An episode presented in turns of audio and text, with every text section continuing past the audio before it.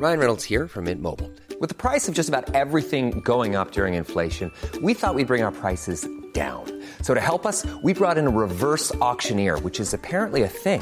Mint Mobile unlimited premium wireless. Ready to get 30, 30, bit to get 30, bit to get 20, 20, 20, bit to get 20, 20, bit to get 15, 15, 15, 15 just 15 bucks a month. So, Give it a try at mintmobile.com slash switch. $45 upfront for three months plus taxes and fees. Promo for new customers for limited time. Unlimited more than 40 gigabytes per month. Slows. Full terms at mintmobile.com.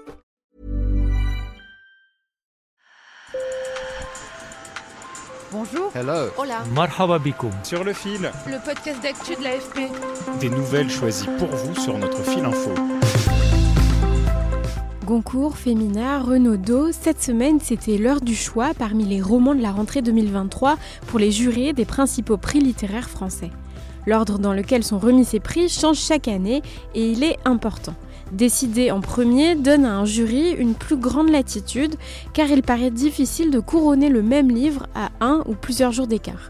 Dans la dernière ligne droite de l'édition 2021 du Goncourt, le président du jury, Didier Decoing, avait d'ailleurs énoncé clairement qu'il préférait que chaque prix ait son lauréat. Si on donne deux prix à un seul livre, ça ne fait qu'un livre dans la vitrine, disait-il alors, défendant selon ses mots nos amis et alliés que sont les libraires. Derrière un prix, c'est tout l'écosystème du livre qui est alimenté. Pour en parler, j'ai interrogé Hugo Honoré, mon collègue chargé de la littérature et de l'édition pour l'AFP. Sur le fil. Euh, c'est un grand moment d'émotion. On vient de sécher nos larmes. Je ne plaisante pas. On était en larmes dans le taxi. Euh, c'est incroyable.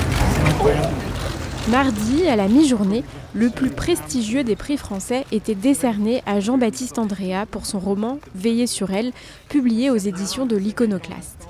Les journalistes étaient alors aux aguets au restaurant parisien Drouan, où le nom du lauréat est annoncé comme le veut la tradition depuis plus d'un siècle. Le Renaudot, qui comme tous les ans annonce son lauréat tout de suite après au même endroit, a récompensé Les Insolents de l'autrice Anne Scott, édité chez Calman Levy. La veille, le prix Femina avait lui été remis à Neige Sino pour Triste Tigre des éditions POL. Tous ces prix sont l'assurance de doper ses ventes lors des deux derniers mois de l'année, les plus importants pour les libraires. Pour les auteurs et les autrices, ça apporte énormément. Ça apporte euh, de la visibilité, puisque en général, c'est un bandeau rouge qui est apposé euh, devant la couverture. J'ai parlé avec mon collègue Hugo Noré qui s'occupe des livres et de l'édition à l'AFP de l'impact des prix littéraires.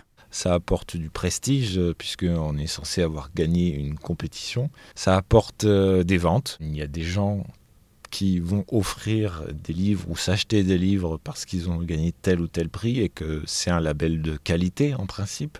Et euh, aux éditeurs, ça apporte ben, de l'assurance que leur travail est bien fait.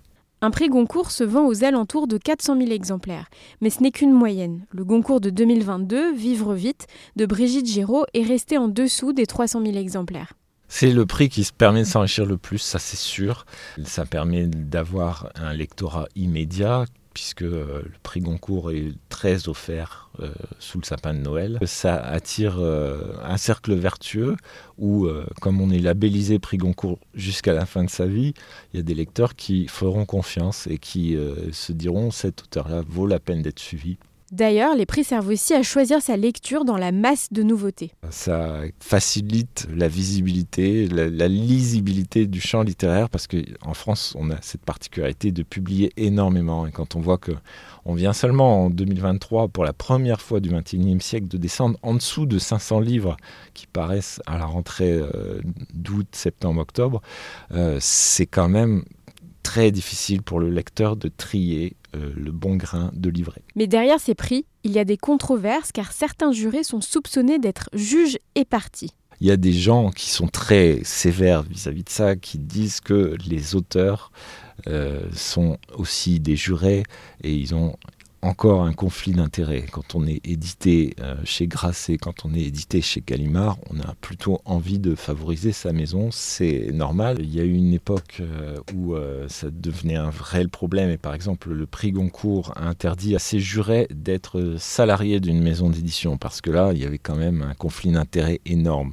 À une époque on parlait aussi de Galligraseuil, c'est-à-dire Gallimard, Grasset et Le Seuil qui avaient remporté, il me semble, pendant 25 ans, ils avaient avait remporté 23 prix. Donc on avait forgé euh, cette euh, expression qui était quand même très juste. C'était difficile de prétendre au prix Goncourt si on n'était pas au départ édité par une de ces maisons. Pour les maisons d'édition, évidemment c'est un enjeu économique énorme et la grosse question c'est de savoir euh, combien euh, le numéro 3 de l'édition aujourd'hui qui est le groupe Madrigal, donc c'est la famille Gallimard, contrôle les prix les plus importants. Les prix Goncourt vont souvent à des romans édités par euh, les maisons de Madrigal, c'est-à-dire Gallimard, POL, Flammarion. C'est difficile pour les autres maisons d'édition de se faire une place, mais ça arrive. Effectivement, les temps changent et Hugo Honoré voit une lueur d'espoir.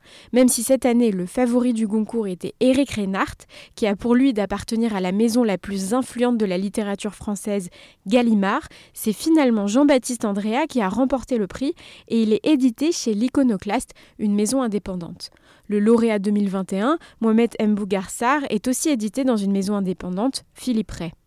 Pour surmonter certaines controverses, les prix en France pourraient en tout cas peut-être s'inspirer d'exemples différents à l'étranger. On n'a pas la tradition qu'il y a euh, dans certains autres pays d'avoir des jurys tournants, d'avoir euh, un jury qui va se constituer euh, pendant une année seulement et qui donc va être complètement imprévisible, où les interactions entre les jurés vont être absolument impossibles à prévoir. Pour le Booker Prize au Royaume-Uni ou encore le Cervantes en Espagne, les jurés changent d'une année sur l'autre alors que les jurés du Goncourt sont nommés à vie. Jeudi, c'est le prix Médicis qui va clôturer cette semaine littéraire parmi les huit prétendants, Eric Reinhardt et Neige Sino, mais aussi de jeunes révélations comme la marocaine Salma El Moumni ou la franco-suisse Elisa Choua du Sapin. C'est la fin de cet épisode, merci de l'avoir écouté. Je suis Berfine Topal, sur le fil revient demain. Et juste un petit mot avant de terminer, dans la description de l'épisode, vous trouverez un lien vers un sondage pour vous, car nous cherchons à nous améliorer chaque jour et nous aimerions savoir quelles sont vos préférences. Répondez, ça prend 3 minutes. À bientôt